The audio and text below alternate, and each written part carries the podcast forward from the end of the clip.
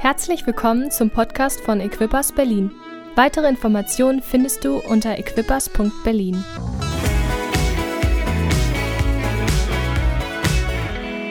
Wir sprechen im Moment auch über Herzschläge, so ein bisschen über die Kultur des Hauses, weil wir über sein ein Herz für sein Haus sprechen.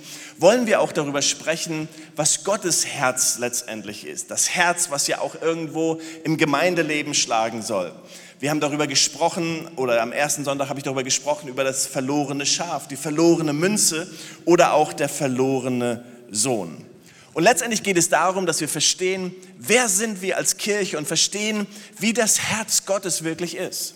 Manchmal ist Kirche so, wenn, wenn, Jesus, das, wenn Jesus diese Gleichnisse erzählt, zum Beispiel das Gleichnis vom verlorenen Schaf, ähm, dann denken wir manchmal, ey, wenn, weil bei uns ein Schaf verloren gegangen ist oder wie Kirche sich manchmal benommen hat, dann ist es mehr so, dass die 99 zusammengeblieben sind und dann nach draußen geschrien haben, du blödes Schaf, wo bist du denn hingelaufen?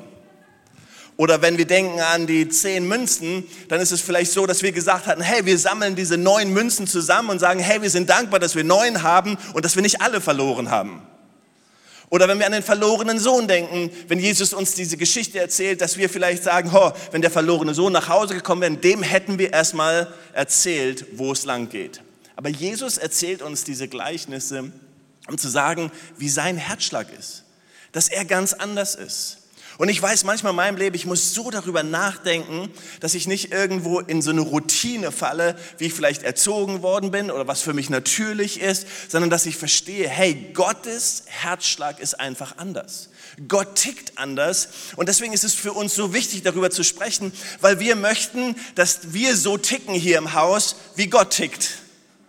Der Herzschlag, sein Herzschlag, der soll durchkommen, wenn Leute mit uns zusammen sind.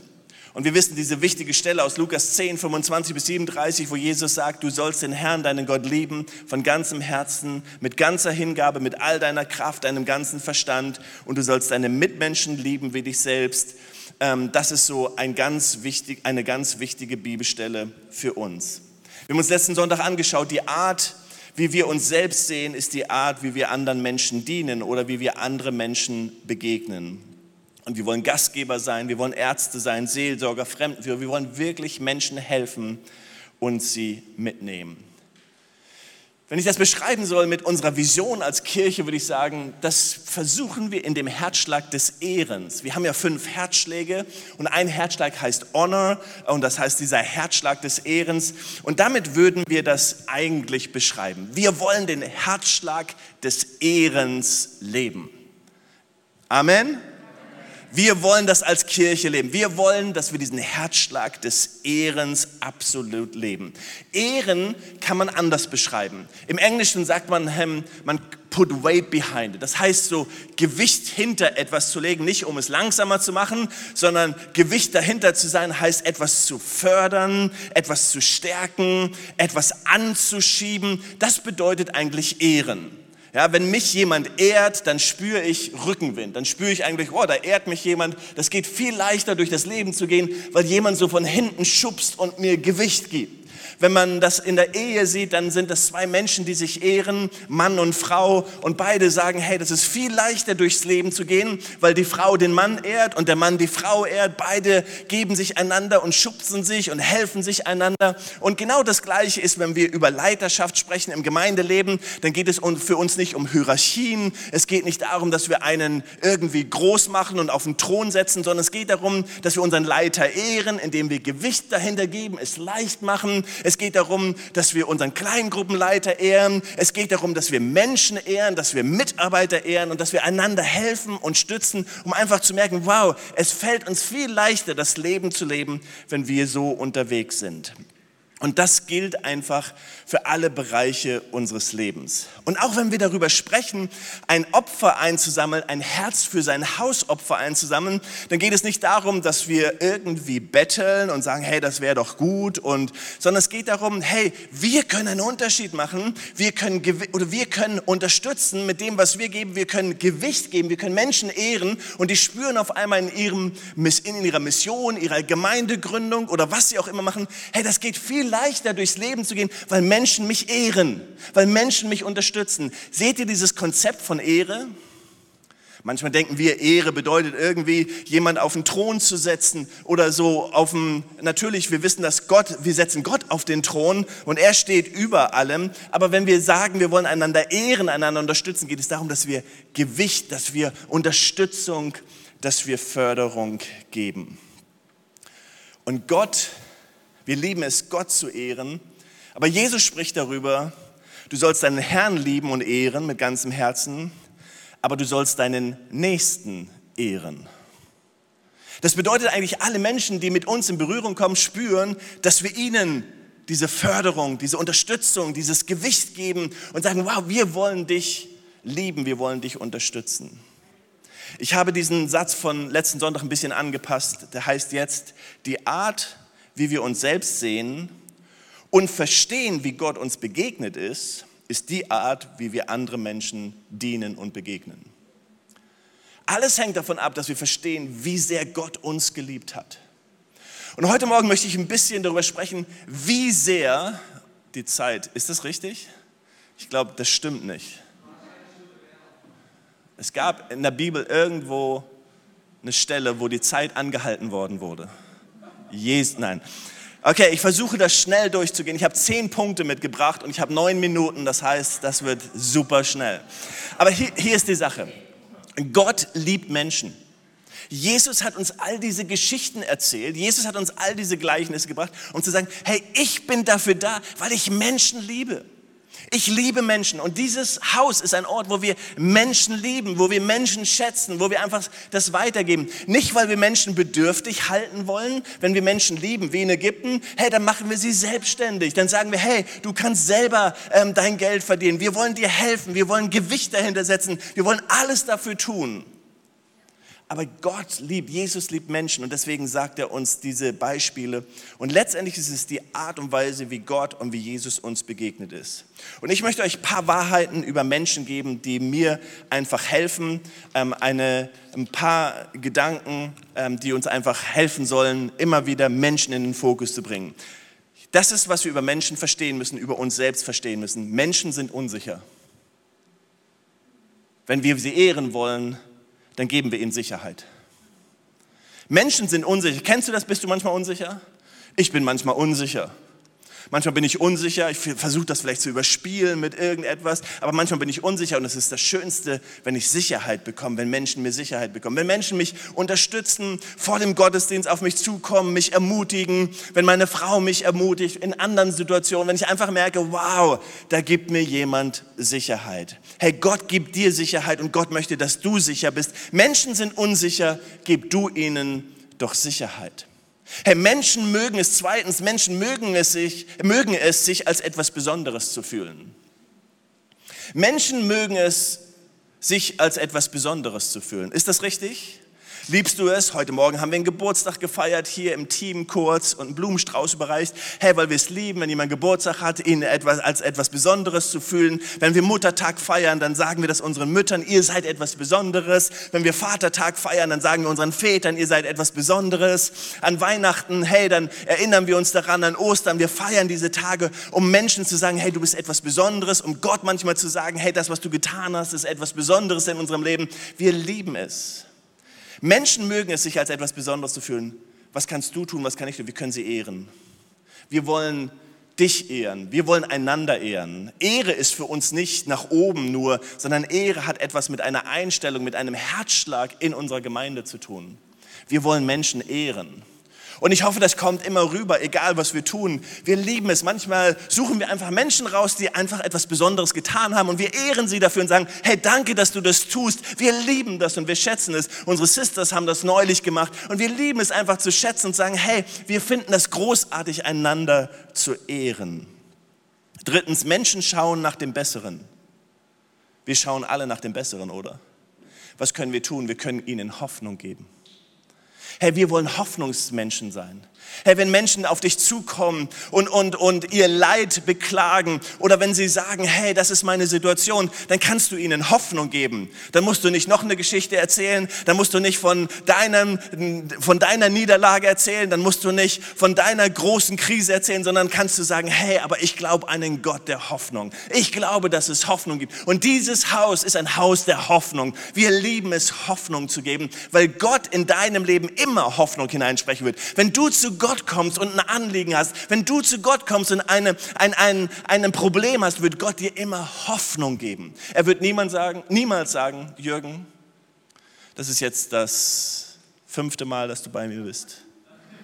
Und diesmal muss ich dir sagen, du bist ein hoffnungsloser Fall. Ich hatte solche Lehrer. Ich hatte mal eine Lehrerin, die hat mir das sehr gerade ausgesagt, dass ich ein hoffnungsloser Fall bin. Das ist nicht sehr erbaulich.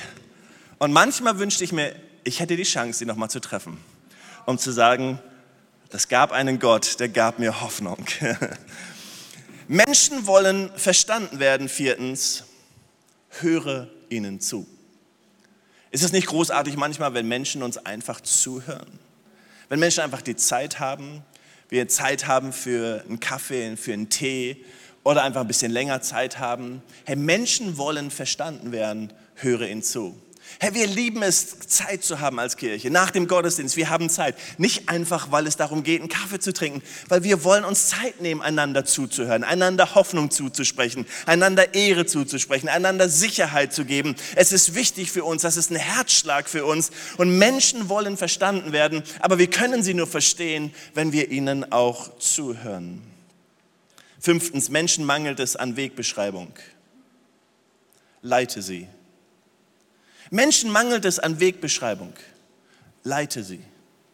So viele Menschen sind orientierungslos, oder? In dieser Corona-Phase, Mensch, Leute waren orientierungslos. Ist das gut? Ist das richtig? Ist es zu weit? Ist es zu weit rechts? Ist es zu weit links? Wo geht es lang? Soll ich das? Soll ich das nicht? Soll ich dieses machen? Soll ich jenes machen? Und ich will mich gar nicht ähm, aussprechen, was richtig und was falsch ist, aber manchmal braucht es einfach Freunde, die sagen, hey, ich möchte dir einfach helfen. Können wir darüber reden? Kann ich dir helfen? Kann ich dir, kann ich dir Wegweisung geben? Kann ich dich aufklären? Kann ich dir helfen, einfach die Informationen zu bekommen, die du brauchst dafür? Und wir können einander, ähm, einander Unterstützung geben. Und Gott war so mit uns. Er gibt uns, er leitet uns, er hört uns zu, er gibt uns Hoffnung, er ehrt uns, er gibt uns Sicherheit. So ist Gott mit unserem Leben umgegangen und so wollen wir mit anderen Menschen umgehen. Wir haben noch fünf. Menschen sind voller Nöte. Menschen sind voller Nöte. Wenn wir mit Menschen unterwegs sind, werden wir merken, hey, jeder von uns hat Nöte. In dem Moment, wo wir Menschen zuhören, werden wir merken, wow, da ist eine Geschichte und da ist eine Not. Der eine betet für seine Kinder, der andere betet für seine Eltern, der andere hat eine finanzielle Not, der andere hat eine gesundheitliche Not, der andere hat eine Not auf dem Arbeitsplatz. Wenn du dir nur einen Moment Zeit nimmst, mit Menschen zu sprechen, wirst du merken, Menschen haben Nöte. Wie wäre es, wenn wir in ihr Herz sprechen? Wie wäre es, wenn jedes Mal, wir sprechen ja über die Kultur und wir sprechen über das Herz dieses Hauses. Jedes Mal, wenn Menschen in dieses Haus kommen, spüren sie, dass sie Sicherheit bekommen, dass sie geehrt werden, dass sie Hoffnung bekommen, dass ihnen zugehört wird, dass sie Leitung bekommen und dass Menschen in ihr Herz sprechen. Menschen haben emotionelle Tiefs. Kennt ihr das? Hast du manchmal emotionale Tiefs? Wenn du nie welche hast, ich möchte dich gerne treffen. Ähm, aber Menschen haben emotionale Tiefs ähm, und was wir tun können, wir können einander ermutigen. Wow. Ich hoffe jedes Mal, und das ist unser Gebet, dass Menschen ermutigter, mit mehr Glauben rausgehen, als sie reingekommen sind. Dass sie sagen, wow, das, das hat mir gut getan. Die Gemeinschaft hat mir gut getan. Der Kaffee, das Miteinander, das Sprechen, der Lobpreis, Gott zu ehren, hat mir gut getan. Das Wort zu hören hat mich ermutigt. Mein Glaube wurde gestärkt. Menschen wollen erfolgreich sein.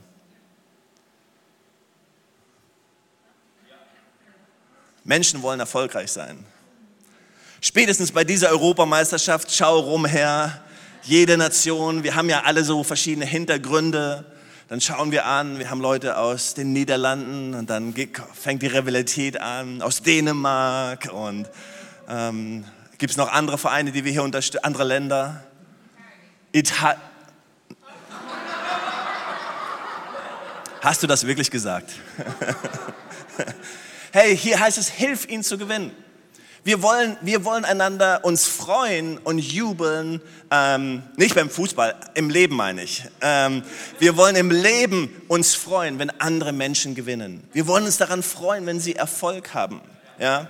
Wir schauen nicht, wir schauen nicht und sagen, oh, warum, warum hast du das? Warum geht es dir so gut? Warum hast du Erfolg auf deiner Arbeit? Und warum fährst du so ein Auto? Und warum kannst du dir das leisten? Und warum? Nein, wir, wir freuen uns. Komm an, wir helfen einander zu gewinnen. Wir freuen das, wir jubeln, wir finden das gut. Wow, Gott segne dich. Und wir finden das gut, dass Gott dich segnet. Wenn du Gott dich segnet, kannst du ein Segen für andere sein. Und wir wollen dir dabei helfen. Wir wollen einander dabei helfen. Nummer neun heißt, Menschen sehen sich nach Beziehungen. Gib ihnen Gemeinschaft. Gemeinschaft. Und deswegen ist Kirche mehr als Gottesdienst. Kirche ist mehr als Sonntagmorgen Gottesdienst. Kirche ist Kleingruppe. Kirche ist E-Group. Kirche ist e ähm, Community. Ist, ist ähm, Gemeinschaft miteinander zu haben, Freunde zu entdecken oder Freunde kennenzulernen, miteinander unterwegs zu sein. Das glauben wir so sehr.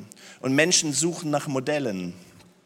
Menschen suchen sich Menschen, an denen sie sich lehnen können und lernen können. Und du kannst so ein Modell sein. Du kannst jemand sein, der vorweggeht. Du kannst jemand sein, an dem Menschen sich orientieren können. Wenn wir über unser Haus sprechen, wenn wir über unsere Herzschläge sprechen, dann sprechen wir darüber, dass wir etwas erlebt haben mit unserem Gott.